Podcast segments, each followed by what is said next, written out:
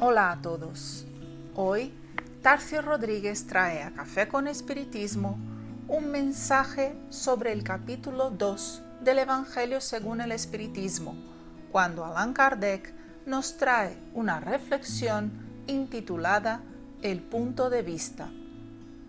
Él nos dice que la idea clara y precisa que nos formamos acerca de la vida futura nos otorga una fe inquebrantable en el porvenir, y esa fe tiene inmensas consecuencias en la moralización de los hombres, ya que cambia por completo el punto de vista desde el cual ellos contemplan la vida terrenal. Para el hombre que se coloca con el pensamiento en la vida espiritual, que es ilimitada, la vida corporal no es más que un pasaje, una breve estancia en un país ingrato. Las vicisitudes y tribulaciones de la vida solo son incidentes que afronta con paciencia, porque sabe que duran poco y que habrá de seguirlas un estado más dichoso.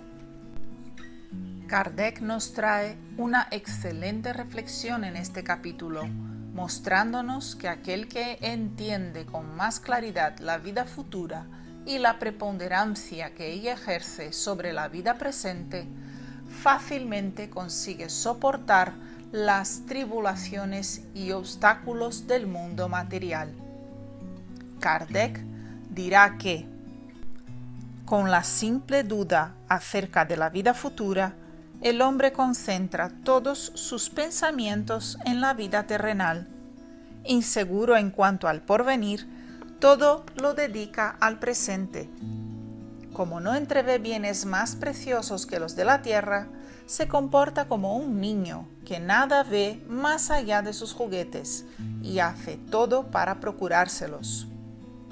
La pérdida del menor de sus bienes le causa un disgusto pungente una equivocación, una esperanza frustrada, una ambición insatisfecha, una injusticia de la que es víctima, el orgullo o la vanidad heridos, son otros tantos tormentos que hacen de su vida una angustia perpetua, de modo que se condena voluntariamente a una auténtica e incesante tortura. La reflexión de Kardec es muy actual cuando el materialismo consume todos nuestros esfuerzos y pensamientos, más que preocuparnos con nuestra mejora moral o incluso con el mantenimiento de nuestra propia supervivencia, estamos definitivamente consumidos por la necesidad de ganar o de tener siempre más que aquellos que nos rodean.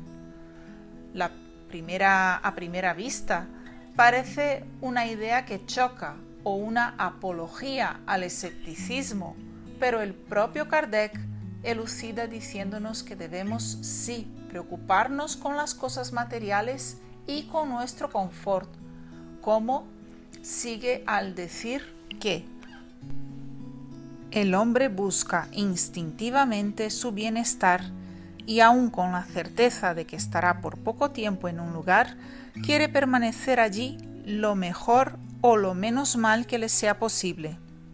No existe nadie que, si encuentra una espina en la palma de su mano, deje de quitarla para no pincharse.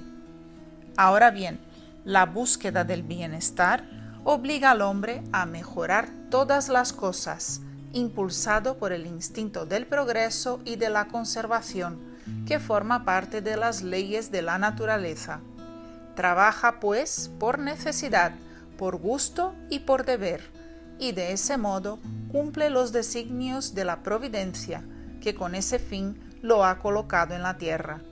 Solamente quien toma en consideración el porvenir otorga al presente una importancia relativa y se consuela fácilmente de sus fracasos, pues piensa en el destino que lo espera.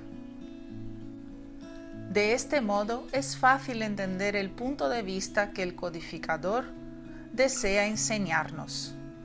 Las pérdidas o la falta de confort material son instrumentos que la providencia nos pone para estimular la inteligencia en su capacidad de creación y conservación. Pero dar más importancia a ellas que a lo que es de orden intelectual o moral es subvertir los valores de la vida y de la naturaleza. El Evangelio o el Espiritismo no nos piden la penuria o una mendicidad voluntaria, apenas nos recuerdan la necesidad del trabajo y de la solidaridad para que no falte el pan en la mesa, ni siquiera si tiene más valor que un niño hambriento. Que estéis todos con Jesús y hasta el próximo episodio de Café con Espiritismo.